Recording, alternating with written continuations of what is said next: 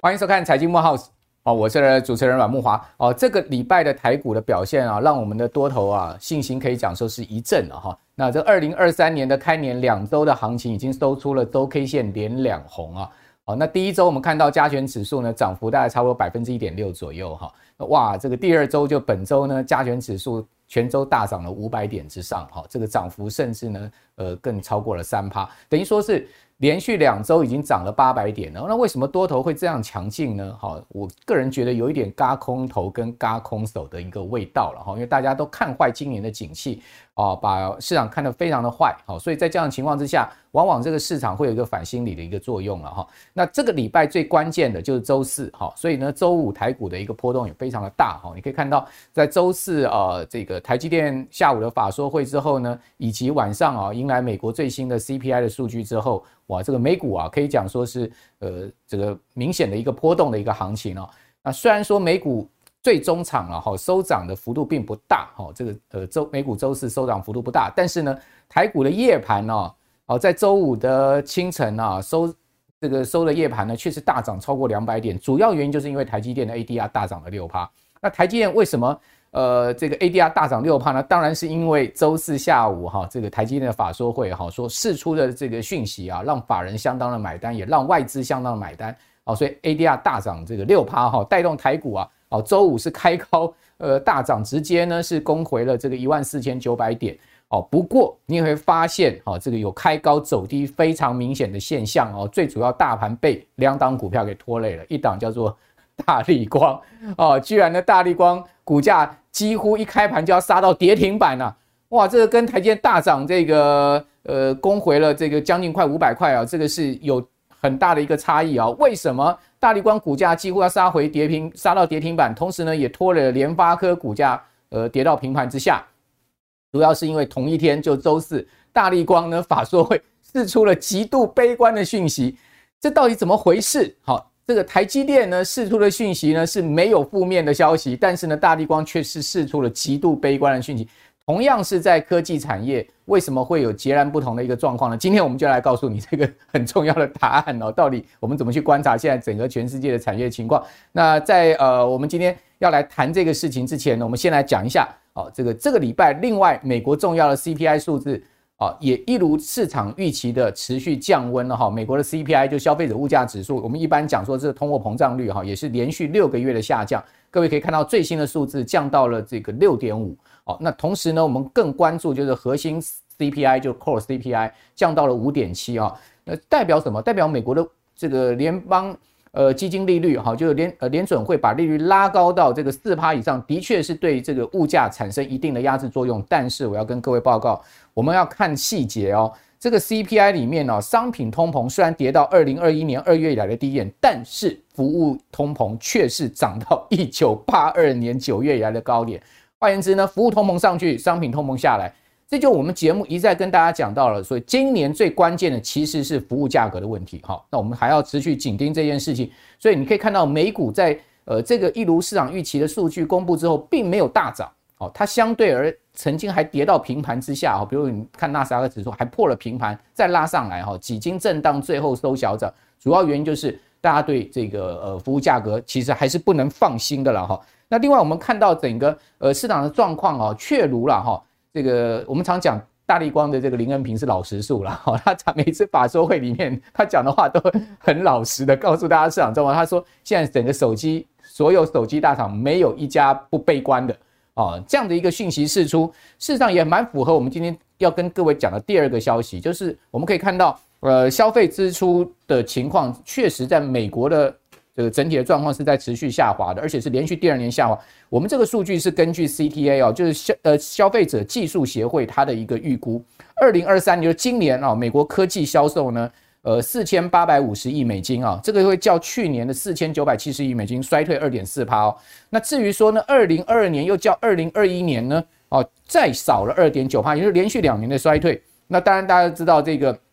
美国是全世界最大的这个消费市场哦，也是科技产品最大的消费市场。如果美国这个龙头啊往下掉的话，当然哦，这个 呃，尤其是以消费为主的科技产品啊，这个压力就很大。果然，大家可以看到，固能哈，它已经把这个呃整个去年啊全球 PC 的一个出货量哈，个人电脑出货量估出来了，哇，真的是可以讲说是非常惨了哈。大家看到，呃，去年第四季哈，整个个人电脑的部分创下有记录以来最大的降幅之外，哦，全年呢整个出货全世界啊大减十六趴之多啊，哇，这个对于整个呃。这个笔电厂啦，哈，PC 厂来讲是一个非常大的冲击哦。哦，那出货量降到二点八六二亿台哦，跌破三亿台的大关哦。那我们从各品牌来观察，各位可以看到降最多的当然是第一大品牌这个联想了哈。联想它的呃这个降幅呢达到十七点三趴。好，联想哦，呃，它整个 market share 呃相当大哦，二十四点四趴，是全世界 PC 它占了大概差不多是四分之一的一个 market share 哈。那另外呢，HP。好，惠普也降非常多，降了二十五趴。哦，那惠普的 market share 是二十一趴。哦，也就是说呢，联想加上惠普哈，这两家公司整个个人电脑的 market share 已经将近百分之五十。那另外各位看到苹果啦，哈，还有 ASUS 这个 Acer 哈，这些都是全世界哈非常大的一个呃这个呃 PC 的一个供货商了哈。大家可以看到，他们几乎啊全面是衰退，只有一家小幅成长，就是苹果。它还能维持三点六趴的一个年增的情况。那我们可以看到，苹果的 market share 呢，从二零二一年的七点九呢上升到九点八，好，就二零二零的这个 market share 是有在往上升的哈。但是联想、HP 哦，包括呃 Dell 哦，Dell 大概是持平哈。联想跟 HP 的 market share 可以看到，我们刚刚讲的。这个二十四点四趴呢，降到二十四点一趴，好，然后二十一点七趴降到十九点四趴，所以都有往下降降，略微往下降的一个情况。好，至于说在呃台湾的品牌部分呢，ASUS 衰退四点五趴，算是表现相当好了哦，就是说呃只有这个不到五趴的一个衰退，但是大家要知道，ASUS 的库存可以讲说是非常的大哈。这个库存量堆积的这个状况是让公司非常头痛哈。那另外 ACE 的衰退幅度呢是二十二点九趴。好，那这个呃资料呢呃提供给大家参考。好，那当然因为台湾呢这个电子五哥嘛，大家知道广达啊、仁宝啊，哦这些做笔电的哈、做代工的哈，基本上是台湾出口非常大的动力。所以我们可以看到去年十二月。我们的出口呢创下二十个月来的新低哦，这是一个很大的警讯哈。这是继外销订单大幅下滑之后呢，我们的出口实际的数字哦也创了二十个月来的新低。去年出口哈是年减了十二点一趴哦，将近两呃这个将近这个两位数的一个减幅不说啊，哦掉到了只有三百五十七亿的一个这个呃出口金额。哦，那同时呢是连四黑，财政部还悲观的预估呢，今年一月恐怕出口还要再继续黑下去，就是连五黑的一个情况。哦，不过去年全年呢我们的出口还是增长了哈，叫呃二零二一年呢增长的幅度是百分之七点四，好，所以呢全年还增长，但是今年呢、我们的进出口看起来是要双衰退的哈，这个主计总处已经预估出来双衰退。那我们的出口最主要成长动能就是靠电子产品，哦，电子产品的这个呃。出口呢，占我们整个出口增长，我们刚刚不讲，去年出口增长了七点四趴，它其中八十趴的一个出口增长的动能，其实是来自于电子产品。而我们这个电子产品啊，各位可以看到，好像是这个电子呃零组件，它这个去年全年出口的金额达到了两千亿美金哦，两千亿美金基本上已经超过四成了嘛，就我们整个出口金额的这个百分之四十。如果你再把资通讯产品加上去，就更多了，资通讯产品加上去。呃，几乎就差不多已经是五成的一个占比了哈，所以台湾的最主要的出口动能其实就是靠我们的电子呃这个行业，我们的半导体啊，包括我们的自动产品，好消费电子的产品。所以呢，如果说这个呃这个部分不好的话，今年台湾的出口非常的这个呃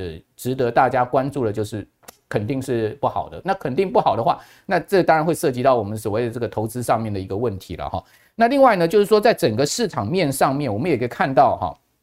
这个日经调查出来啊，现在目前整个不管从呃这个呃，我们如果从这个用用途端来看，好，或者说呢从整个种类来看，就是半导体的种类或者用途来看，事实上呢，大概只有哈，只有汽车的部分看起来一直到今年还可以维持一个不错的龙景，大部分呢都已经是出现。呃，供过于求的状况哈，比如说个人电脑、智慧手机、数据中心，连数据中心都有可能啊出现今年上半年一到三月的一个呃供过于求的一个状况。那至于说从种类来看，哦，呃，有功率半导体跟模拟半导体还不错哈，在这一块上面，今年还是呃相对比较紧缺的哈。那但是呢，其他各位可以看到储存器这个低润的部分哈，包括尖端的逻辑半导体。哦，这个就台积电代工的部分，你可以看到，其实呢，呃，上半年的状况也是不好，怪不得台积电今年预估出来上半年它的这个呃营收是会可能会这个比较明显的衰退，尤其是今年第一季哈，台积电在法说会上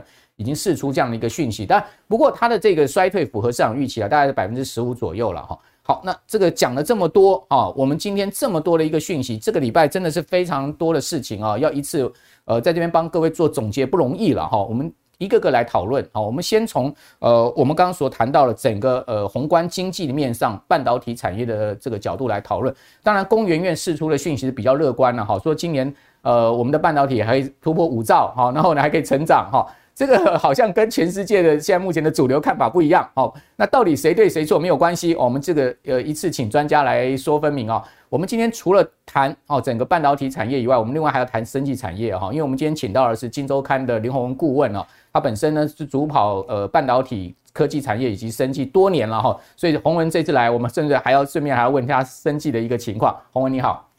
木华好，然后各位观呃听众朋友、观众朋友大家好，好。洪文，我们先来谈一下，就是说这个公园宴啊，看今年的这个台湾的半导体啊，说还可以成长，呃，大概到到五兆了哈，还可以增长。这个好像跟这个台积电这个法说四出的讯息也不是，呃，也不是说完全出入很大，因为台积电是也是拼今年小幅成长嘛哈。但是我们可以看到，像其他的哦，这个台湾的科技资讯产业并不是太好。那这个。这样的一个情况，真的有能支持整个半导体有这样明显的增长吗？我想，的确，大家如果这样看哈，会觉得说，哎，这有落差哈。台湾为什么可以这么好？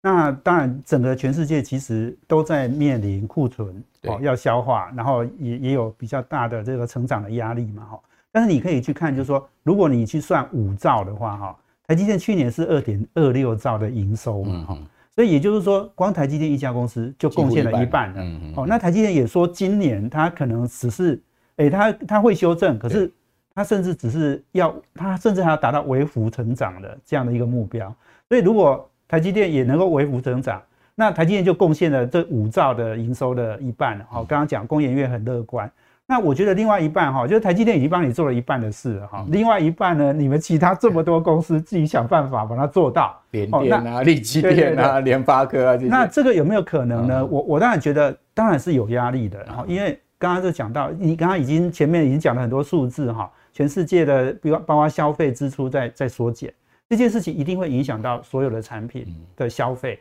好，那那你说像刚刚讲的伺服器，我相信一定消费力。消费力减少，就一定会冲击到这一些啦，这是不用讲的哦。所以就是说，如果上半年这这个库存的压力哦没有办法呃这个疏解的话，而且我们看那个世界银行那个对经济成长率的预估哈，诶那个都是大幅的修正哦。欧盟甚至今年的那个零成长哦，那美国是只有零点五 percent 哦，哦那都比去年降低很多哈。只只有全世界只有中国成长哦，那中国那个解封嘛哈，那那它可能就就会有一些。增长的的机会，可是你你现在看这些大环境都不好哦。但是我们我们如果再回到，就是说，那台湾半导体哈，我我觉得你如果要讲到台湾半导体，就是说，在美中科技战、芯片战争，即使台湾你看来看去还是收回的，嗯，哦，就是说，因为你看现在又有你看中国刚刚讲的，他们事实上他们今年一开春哦，我觉得最大的新闻是两件事，嗯，一件事情就是说半导体的投资。他那时候是，他们是上兆人民币的投资嘛，哈，他可能要缩减或者是延后，哦，他没有讲得很清楚啦，哦，那只是说，甚至说有人用暂停，哦的投资嘛，哈，那这件事情，他们如果减少投资了，那对台湾来讲一定是受惠的，因为他们的投资，它高阶也被禁掉了，所以他只能做成熟制程，那他成熟制程如果暂缓投资，诶、欸，那台湾一定受惠嘛？因为联电股价直接竞争有有涨上来的一个题材，所以，那个新闻出来。哦，那我刚刚讲的第二件事情很重要，就是说他们对平台经济的呃发发展呢开始恢复，所以对这个蚂蚁哦，它让它增资，然后另外游戏它也开始有一些诶、欸、这个啊，就是让它有一些新的机会嘛。所以我我我觉得就是说，它也那大陆为什么要做这件事情？嗯，我觉得也很简单，因为它过去的半导体投资。就很没有效率嘛，而且贪腐很很严重嘛。然后我们不是讲很多晶圆厂现在到后来甚至变鸡舍嘛。嗯嗯。哦，那就是说那个没有效率的情况是它必须要加以解决的啊。而且我觉得最重要，防疫让它花很多钱。哦，然后那个房地产的泡沫还在那里。哦，所以它这个这个过去的投资就是投资一堆钱在这里，那你没有效率，你当然缩减。哦，那平台经济是一定要让它恢复的，因为这个东西是诶成长很重要的动能嘛。哈，所以我我讲回来就是说，你看美中的对战啊，你看台积电去美国投资，看起来也是非常重要，因为对美国恢复这种半导体的制造是很重要。对，哦，那台积电带头，台积电你说资本支出稍微有一点缩减，可是呢？哎，这个这个三百六六三百二十亿，哎，还是很大的一个金额，哎，好，所以我我想就是说，如果你你去看这样看的话，哈，哎，也许工研院，你你说它很正面，呃，我我觉得是它可能还是因为工研院也有颠覆政府的这种角色了，哈，对对，所以它也不能太悲观了，哈，老实说它太悲观了，它也会被会被打脸的，所以我我想整个看来就是说。这个目标当然是不容易的，可是我觉得也很难说不会达到。OK，好，那呃，基本上工研院是看说啊，今年整个台湾的半导体啊产值可以到五兆的里程碑了哈，这个成长幅度六点一，那这当然就要看台积电是不是真的下半年能拉上来哈，因为台积电现在目前看起来是上半年会掉下去，下半年拉上来，全年拼呃小幅的增长。那至于说小幅增长的幅度呢，台电并没有给出一个 guideline 了哈，那基本上呢。可能也是就在五趴六趴这样子一个增长的一个情况。那刚刚宏伟也讲说，因为台积电的营收就占了整个半导体产值的一半了嘛，好，所以基本上台积电如果能增长，就稳住半边江山了哈。那如果说呢，今年还真的能成长的话，哈，就已经是连续呃三年呢的的这个呃可能第四年的一个增长，因为去年都已经是第三年的增长了，而且去年的增长幅度不小，整个半导体的这个增长幅度达到十五点六趴哦。好，那呃，但台积电的这个法说会这边就要好好请教宏文了哈，就是台积电去年哦赚了将近四个股本哦，这个 EPS 高达三十九块多哈，大家可以看到它去年第四季的财报公布，当然去年第四季好，这大家都知道哈，主要展望是今年了哈。那去年第四季它的这个毛利率呢，哦是季增了一点八个百分点，所以很厉害，台积电毛利还能。再往上提高，因为它已经到 六十趴的一个毛率哈，提高到六十二点二趴。那营收呢？哈，这个是六千两百五十五点三亿哈，税后赚了快三千亿。两千九百五十九亿都创新高哈，所以美股的 EPS 创新高到十一点四亿元，所以全年呢就达到了三十九点二元的一个 EPS。很多人讲说台电赚这么多钱，将近四个股本，会不会增发股息呢？哈，这个等一下可能也来问一下洪文。好，如果增发股息，当然对股价来讲哈，会有一定的这个呃往上推升的力道了哈。那它营收到二点二六兆哈，净利已经超过一兆，好那。那毛利率呢？全年是五十九点六趴。那今年第一季的展望哈，它的营收很重要啊，季减十四点二趴，这个符合市场预期，因为市场本来就预期它的营收会季减十五趴。那毛利率呢？好，这个是五十三点九趴到五十五点趴，所以毛利率掉下来哈。那盈利率呢也掉下来到四十一点五到四十三点五哈。那全年展望哈，他说呢美元。如果以美元计的话，它的营收还可以微幅成长，那毛利呢维持在五十三趴，也就是说，今年第一季大概就是它毛利最低的一个情况了哈，就是说整个呃受到市场不景气的各种影响，毛利最低就是第一季，后面应该会呃比较好一点的状况，或者说持平，呃是不会再差了了哈。那市场展望的部分啊，台积呃不计记忆体的半导体营收呢？哦，展望是季呃减四趴哈，晶圆代工营收减三趴，资本支出维持差不多三百六十亿哈，这是跟先前的资本支出差不多。好，那至于至于说这个先进制程海外布局，也都是我们要关注的重点。这边就来请教洪文，就是说台积电缴出这样的一个财报以及这样子的呃这个 outlook，呃，你你你觉得现在目前市场的这个反应看起来是正面的了哈？我不晓得你怎么看这个事。这个财建的法说，我我我觉得，当然所有人在讲，就是说啊，财报是过去式了。对。但是台积电第四季公布这个财报哈，我觉得还是蛮重要的。就是说，哎，在全世界大家都在哎财财报都这么难看的情况下，你看三星不会好嘛？三三星第四季还没有公告，我相信一定不会好的。它因为它第三季已经不好了。哦，那其他公司，那美光那个也更不好，那还亏损。对，亏损。哦，那很多公司，即使 Intel 也不会好。哦，没有人好的。台积电这种这种好法 是好的，有一点大家会觉得说，难怪巴菲特会看上它。好，那那我我我想就是说，第四季的财报当然是过去式没有错哈。那第一季、第二季，哎，现在现在就是哎，它的呃它的预估哈，衰退中位数是十四趴哈。那衰退十四趴，我觉得这个事情哈，应该大家也可以放一点心呐哈，就是说那衰退十四趴，哎。去年哦，二零二二年从一月开始哈，就已经那个什么手机啦，对，哎，那个 PC 啦，那个大家都在开始在库存在大幅增加嘛，很多公司都已经在亏损了哈。那台积电到今啊今年的第一季才要调降十四趴十五趴的营业额，这个是我们可以这样讲，就是说台积电别人哈坏坏都坏了一轮之后啊，台积电才开始坏，嗯，哦，它是最后才坏的，那。如果要好呢，台积电一定第一个好。嗯，好，那那这个中这中这中间当然很一个很关键，就是说它的它建立起来的竞争障碍是没人可以超越的。对，事实上它的第四季财报它已经告诉你了，它的七纳米啊七纳米有掉啊，五纳米也有掉啊，可是七跟五这这个整个的创造的贡献的营收哈是超过它营收的一半哎，就是。五十几趴哦，对，那所以意思就是说，你看这这七跟五哈，其他人是做不太出来的哦，三星做一点点哦，那其他你说什么联电什么，他们根本革新，他们根本就做不出来。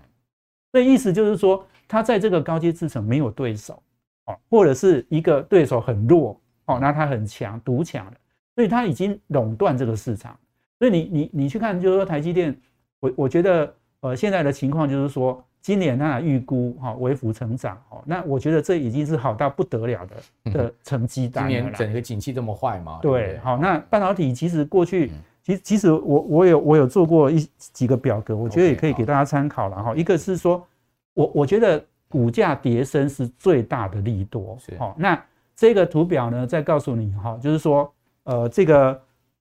过去呃，这个我我们说这个是 Bloomberg 做的了哈，那。过去就是说，呃，你他从呃费半的那个指数哈，他他去那个成分股啊，他们去估，就是说从最高的获利预估到最低的获利预估，二十四个月内，它如果跌幅是多少？哦，那这一次到呃二零二二年的年底哈，它是跌十七趴。那这个是过去三次景气循环，从二零一二年到现在哈，它的它的这个修正幅度是最大的。也也就是说，大家看看坏。那因为看坏，所以股价就大跌。就三费费城半导体的三十成分股，他们整个获利的下滑。下滑。好，那那当然这个月跌到十七趴。对，已经是二零一二年以来最坏的最坏的情况。那因为 E E B S 预估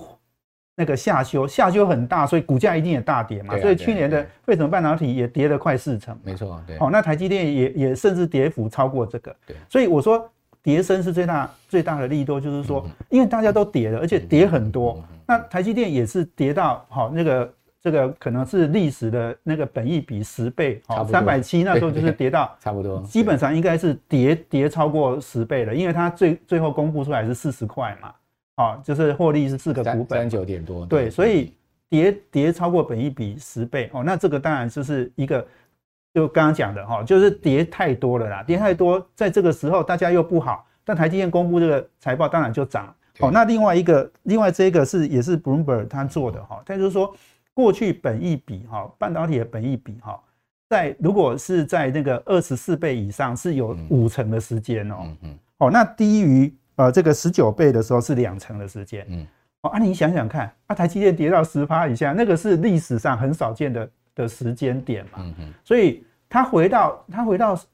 合理的本益比，至少是十九倍以上嘛。那十九倍以下还二十趴，那那五十趴以上是二十四倍以上哎。所以你就是说那个股价已经跌到太深哈，所以它这个会有一个比较明显的修正哈，明显的回弹的的这种修正。所以台积。呃，法说会之后，股价又见到快五字头了嘛？是是是。那另外一个呃，这个数据也可以给大家参考，就是说刚刚讲的，就因为大家预期都太差嘛，所以资本支出大砍嘛。嗯、哦，那所以你你看整个半导体的那个支出，所有人都是砍掉的。对。哦，就是原原来那么乐观的那个情绪也没有了。哦，那当然在所有的悲观，我觉得股市好像。永远都是这样的一个循环哦，你你你在太悲观的时候，你进场一定有机会的。但你进场，你要找那个最好的公司。对啊。好，那这个这个跌这个砍的幅度哈，呃，一线大厂砍的比较少了，二三线砍的有的都砍到甚至快一半了哈。那像利基电，它它砍掉呃这个四十三趴嘛。那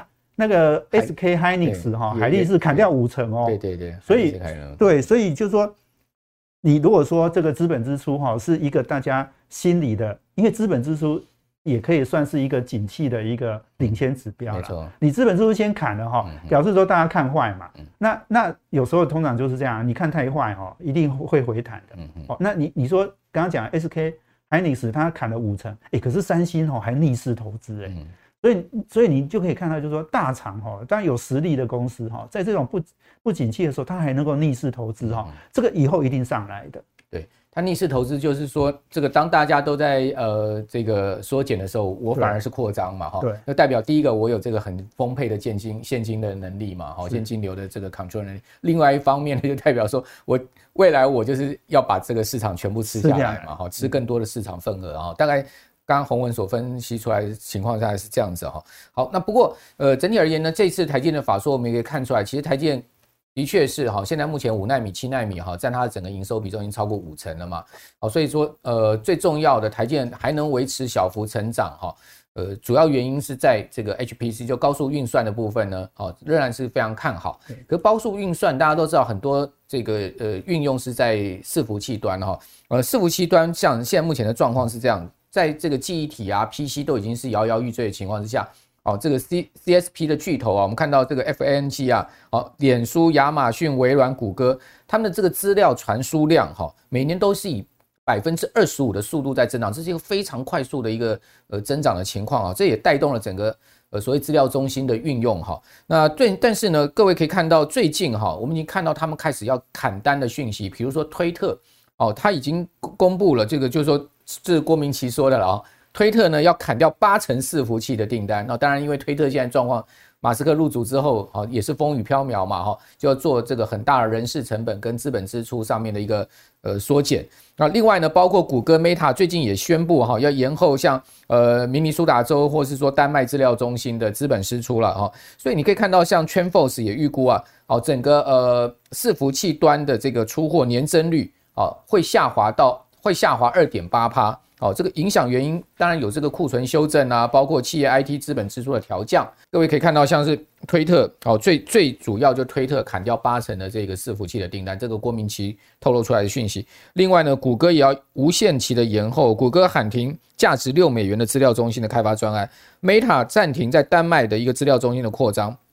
所以整体而言，可以看到这些呃巨头们啊。在过去大幅成长的一个 base 之下，现在都开始放慢放慢脚步。这个请教洪文，就是说在资料中心的部分，呃，如果说这一块也开始松动的话，其实对台湾来讲也很大影响哦。因为呃，台积电其实在这一块上面的代工量也蛮大。另外就是台湾有很蛮多有有做相关数据对数据呃，或者说呢呃光通讯的，或者是说呢这个呃伺服器端的，对，这个影响不小哎。我我想一定的哈，就是说。哎，这些客户在修正哈，那你一定会受到冲击哦。不过呢，你刚刚看它的 TrendForce 哈，它是从原来增长率五 percent 对，把它调降到二点八 percent，下降一点八。对，好，那那老实讲哈，哎，还有成长啦，只是成长少了啦，哈。那这不像是 PC 或这个手机哈，这种这种消费性产品哈，哎，那个降幅都是一两成嘛，哈，两三成这样子。好，那所以我我我想这件事情，当然大家可以注意，可以关注，但是我觉得。它的冲击，哦，诶，也当然也一定会有，哦，那因为因为伺服器这这是也是一个很大块的市场，哦，那呃，但但我我另外就是讲说，刚刚其实呃木华你在讲到就是说大立光跟台积电哈的差别嘛，哈，对，那大立光当然就是都是手机嘛，消费，诶，它没有别的产品嘛，它就是手机的的这镜头，嗯，哦，所以手机已经到了一个成长的高原期了，甚至都还在衰退了，哦，那。这个这个手机呢，我我如果简单讲，就是说从二零零九年到二零二二年哈，这整个景气的大多头啊，应该说移动互联网带动的就是手机嘛。二零零七年 iPhone 推出之后，你你这个整个移动互联网是跟着智慧型手机一起上来的。可是这一些产业呢，现在都面临很大的修正，因为它成长太久了，十三年呢，哎，这个荣景比。其实老实说，它本来应该成长十一年，哈，二零零九到二零二零，可是又一个疫情，又让它拉长两年，对，疫情疫情红利，对，疫情红利。那那过，因为过去 PC 也是红十年，哦，那大陆崛起，那有带红八年，二两千年到二零零八年，好，那我的意思是说，当你一个大的产业成长这么多、这么久、这么大，哎，我我跟你讲，我很多好朋友的小孩，哈，在 Google 啊，在脸书啊。欸，他们那个薪资都比我们这些老头子哈 又高好几倍呢。我们就想说，哇，这种 公司这么好哦，可以还是哎，那现在开始在裁员了，为什么？因为就是这整个行业的成长已经没有办法支撑哦，你你这么你要雇佣这么好的人才，哎，给他这么好的薪水嘛，哦，那所以我的意思是说，不只是美国是这样，中国也一样啊，中国的小米，中国的这个这个腾讯，哦，都都在都在裁员啊。所以，所以这个是一个大的行业的修正。那手机就是在这整个移动互联网的一个修正嘛。所以，好，刚刚讲回来就是说，那台积电为什么比大立光好这么多？那因为它不是只有手机啊，手机其实现在还变成它是一个是比较小的哦。它现在的 HPC 就刚刚我们讲的伺服器，伺服器也要用到很多这些高阶运算的哈，Intel、AMD 这些晶片，这些晶片，哎，还有二点八成长，还不错的啦。哦，就是你你如果这样子还有成长，那台积电又是吃掉大部分的市场，所以我我的意思就是说，你你现在来看伺服器，我们当然要谨慎一点，没错哦。而且老实讲，它现在很多要求就是说，伺服器的厂商搬到美国去生产哦。你看像伟影哦，伟创的那纬颖在墨西哥嘛，呃，红海跟那个广达都在美国哈，好几个州这样子。那要求你去那里生产哦，其实你的成本已经增加了，对，哦，但是你至少你你去那边生产。订单都你的，好，所以这个又是怎么样？又是美中对战，哈，中国哎，台湾又有一点受惠，因为因为不会给大陆公司代工了啦，伺服器绝对不可能，网通产品也不可能，一定都是给台湾厂商代工。那这个台湾独独吃六成的市场，就是全全世界的伺服器市场，台湾是吃掉六成。大陆当然有有也有不少厂商在做，可是大陆现在高阶晶片也被禁了，好，然后这个欧美的订单也不会给他了，他当然要吃这种中国跟呃第三世界国家的的订单嘛。那这个其实老实讲是规模是小很多了，是，所以我我想就是说对伺服器厂我们可以谨慎。但是我觉得也不用太悲观。OK，好，确实如这个洪文所讲的啊，这个在众多衰退声中啊，伺服器至少呢，它还能维持这个呃呃将近三趴的一个正增长了哈。所以虽然说 TrendForce 已经把它下修了哈，但它呃正增长的主要原因。最主要还是在运用上面，也是不可缺少哈。尽管这个呃各大厂有砍资本支出，但是呢，在砍下去的同时呢，哦，这个如果说整个景气恢复的话，我想它的资本支出也很快就会恢复了哈。哦，所以伺服器相关的投资标的，如果呢有明显下修的话，那当然可以把它放成口袋名单。还有就刚刚谈到了网通，你可以看到网通它公布出来的十二月营收，基本上还是很明显的在增长。非常好。哦，所以这个网通跟伺服器它其实都连在一起的哈，这是。一个呃，所谓产业链的部分，哦，在这一块上面也支持了台积电哈。为什么呢？它可以比较乐观看哦，今年全年的营收了哈。其实大致上我们这样一个解构下来，各位这个观众朋友就可以很清楚了哈。大家好，我是赢者。投资并非一步登天就可以致富，我们必须运用过去的经验、当下的观察以及未来的规划，三者缺一不可的拼图，进而找到属于你的投资逻辑。二零二三年财经展望座谈会。本次为大家准备了二零二三年美股展望的三大单元，我会以 top down 的方式带你一览投资美股的全貌，从全球总经的指标作为指南，进而找到适合的产业与个股，最终做出投资决策，找到美股的获利保障。二零二三年财经展望座谈会，美股寻宝之旅，由我赢者带你循序渐进，挖掘出美股二零二三年的投资保障。轻松投资学院力邀财经界四大专家，带给您全方位的投资策略。二零二三年二月十一日上午九点，台北正大公器中心一场讲座，反转一生，邀请你一起共学。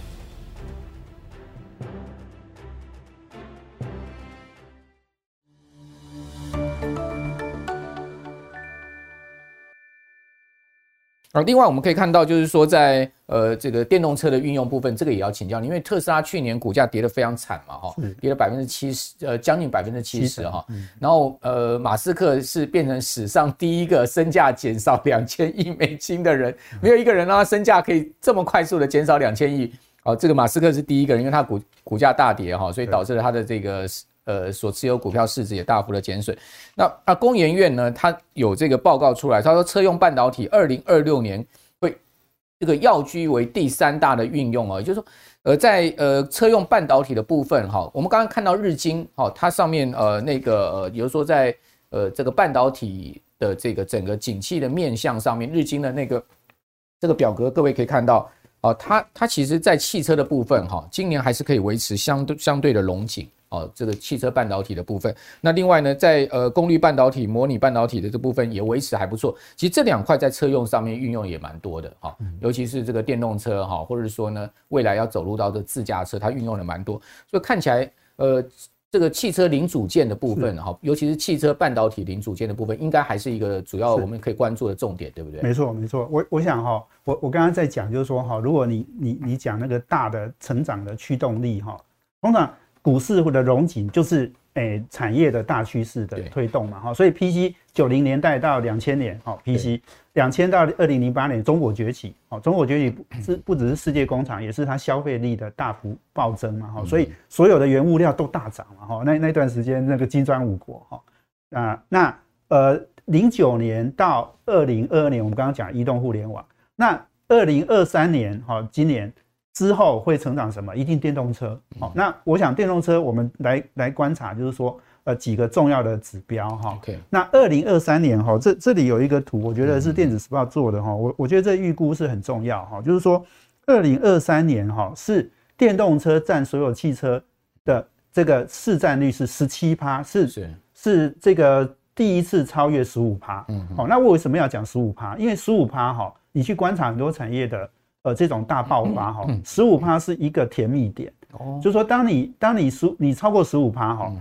那个龙卷风暴说哈，你就跨越鸿沟，就大幅成长了。是，好，那你你用智慧型手机来讲是最好的例子哈。智慧型手机哈，在二零零九年的渗透率超过整个手机的十五趴。嗯，二零零九年那一年就是金融海啸嘛，所以我也经常在讲，金融海啸是被被苹果救的了。对，好，那。二零零九呃，二零零七年是 iPhone 第一次推出嘛？可是你知道智慧型手机哈，最早推是 IBM，嗯，还不是宏达电哦，宏达电 二零零四、二零零五就有了嘛。I IBM 在一九九四年就推出一个叫 Simon 的，哦，那个 Simon 呢，就是就是那个，当然不是像现在这么炫的智慧型手机，它是它没有那个按键的，它是触控的。它真的触控哦，像用笔的，像 ATM 那种触控那样子的，好，那就是比较老式的。最早多普达也是用。对对对，用对，好，那那他还有那个什么记事本啊，什么就放在那手机。好，我要讲的重点就是说，一九九四年 IBM 就推了智慧型手机，可是到二零零九年渗透率超过十五趴之后呢，它就快速成长了。嗯，那个大幅成长的速度是很惊人的，好，这每年都是可能倍数或是那种那种呃五六成的那种成长。现在电动车就是这个已经进入这个龙卷风暴的这种快速成长期了。二零零三、二零二三年哈，它超刚刚刚刚讲，它它的市占率会超过十七趴哈。哎，十七趴在哪里？哎，在在在在在这里。Focus 这个有老花眼啊，十 七趴，它超远。那前一年是十二趴。对，那二四年就大幅增长，那将近二十。对，那到二零二五年就超过三十哎。哎，你想这个，然后它每年的成长都是四十几趴，四十几趴了哈。哦，那那这，所以我我说哈，电动车哈，大家不要再怀疑了。哎你你要前前一阵子说啊，有人说啊，林志颖那个车子烧掉啊，好好可怕，我不要买这样。可是问题就是它这个趋势不会等人的。你你你犹豫的人哈，老实讲，你你到五十趴也有人说他不要买了，那那就不要买嘛。这这时代会一直往前进的哈。所以我说电动车的市场已经上来了。哦，那刚刚讲到特斯拉，特斯拉的降价哈，我觉得又是一个。很重要，就是说为什么要降价？因为降价量才会大啊，对，才会渗透率才会更高啊。它也是要抢市啊，对，它是更多的市场。而且就是说，Tesla，我看它的毛利二十五趴到三十趴，它它去年第一季三十二趴的毛利，第三季二十七趴的毛利。对，哎，你看这个这么高的毛利，这个是所有汽车里面毛利最高的。嗯，好，那所以它即使降一点价，哈。那又怎么样？而且老实讲，比亚迪追它很紧啊，大陆这些都很低价啊。比亚比亚迪最近那个跑车出来哈，电动跑车好漂亮啊。对啊，很像那法拉利。那很好笑，最近不是一堆人维权说啊，比亚哎那个 Tesla 一降价哈，我们都损失。结果不是有人说去的时候发现啊，现在价钱这么便宜，有再买一台。对，所以我觉得有钱就是任性。对，所以我我想就是说整个电动车哈，对，大家也不用。太太怀疑，那而且电动车的市场哦，比过去我刚刚讲的 PC 啊、手机啊，哇，那就大太多了。对，因为电动车哎，或者整个汽车是兆美元的，嗯，兆美元的市场。那以前那都是千亿美元的，好，那所以你你这个值那个层级也不同嘛，那跳一个大级，那你要用这个来推动你整个哎，我们说创造泡沫也好，或者经济大成长也好，就是要电动车了。OK，好，所以下一个黄金十年就是电动车了，这应该是毋庸置疑的一个产业发展方向。只不过是因为今年景气不好哦，所以呢，呃，电动车产业多少也会受到影响哈。不过呢，等景气恢复这个融景的时候，我相信电动车又是一个大不明的一个情况了哈。那呃，最后要来谈一下哦，去年纳斯克指数哈，它是负的百分之三三哦。刚刚洪文也谈到说。背半跌更惨，跌了三十六趴，将近四成哈。标准普尔五百指数负了百分之十十九点四哈，将近百分之二十。另外呢，NBI 生地指啊，去年只有负百分之十一哦，所以相对它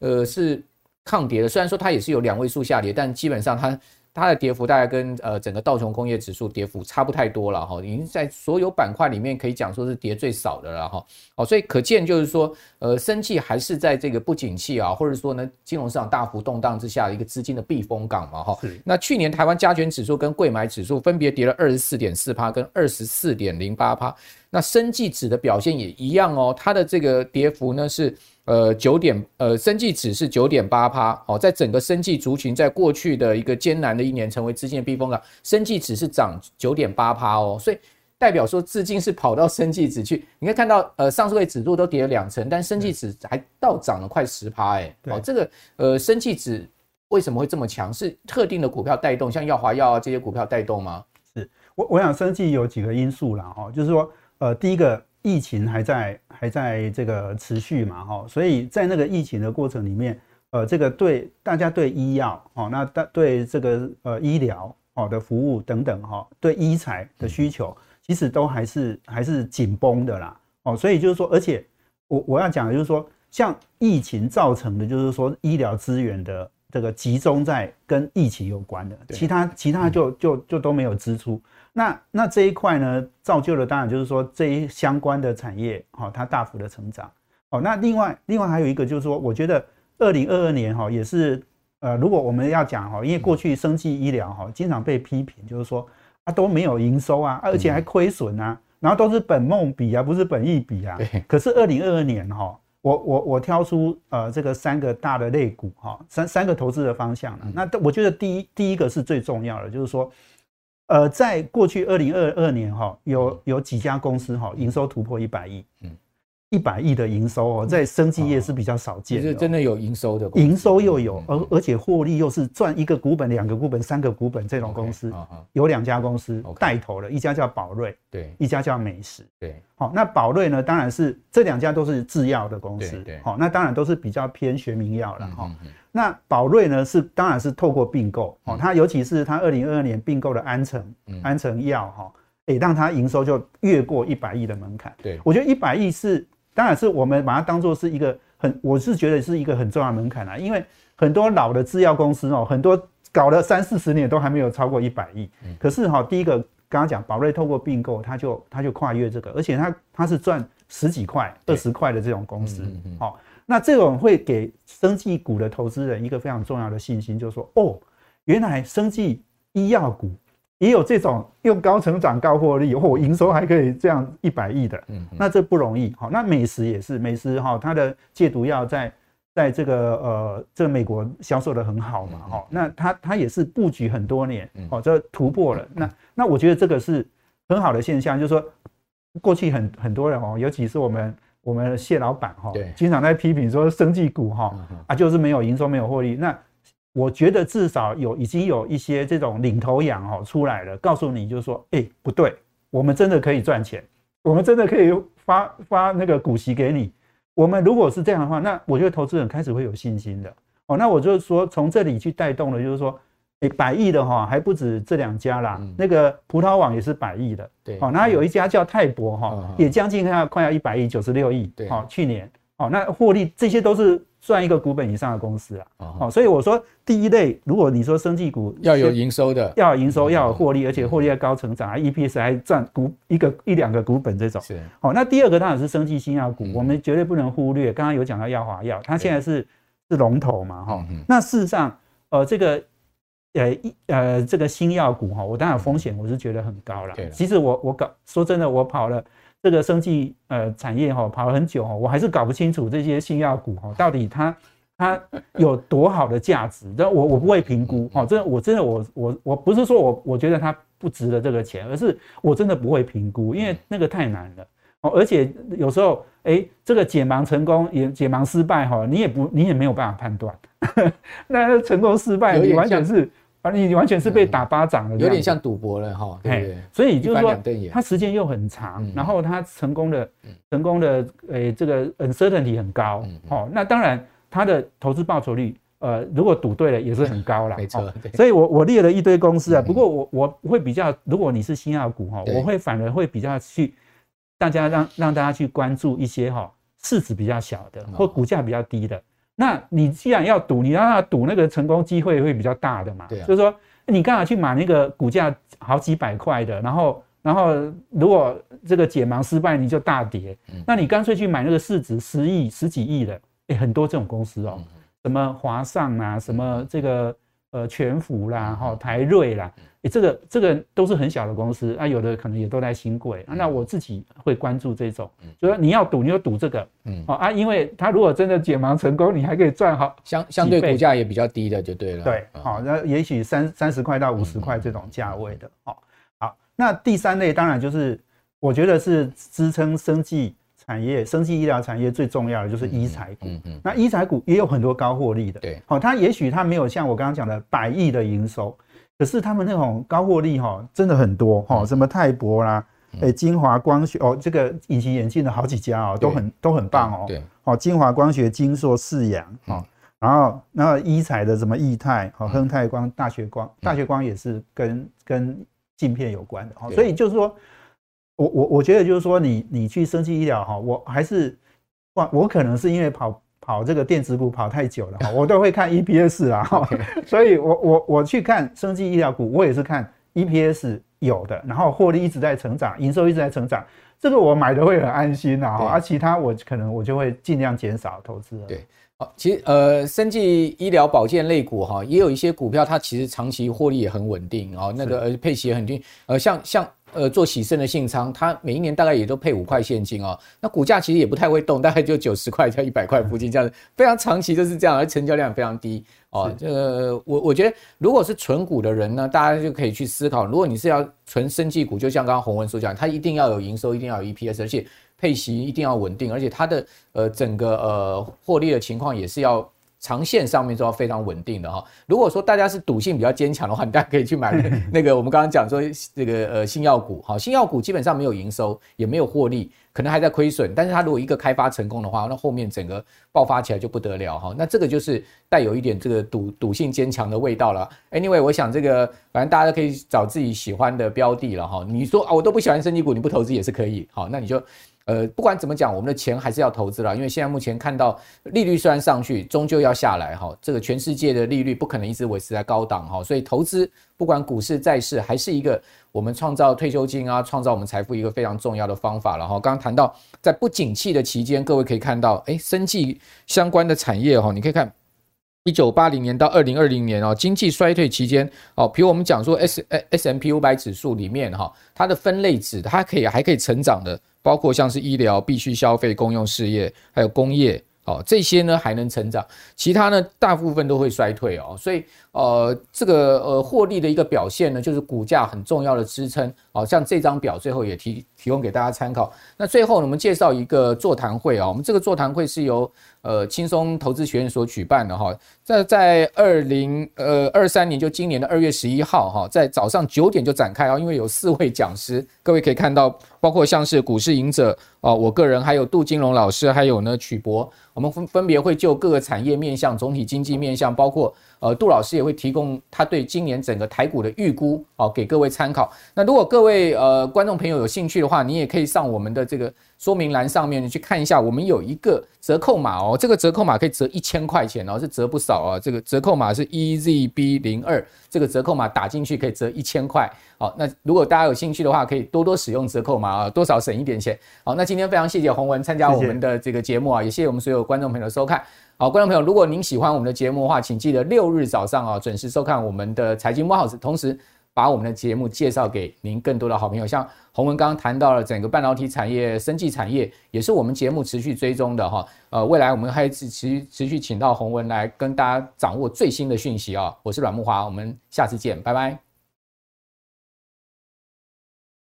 大家好，我是许博。投资人呢，最关心的就是未来科技的趋势，还有产业的远景。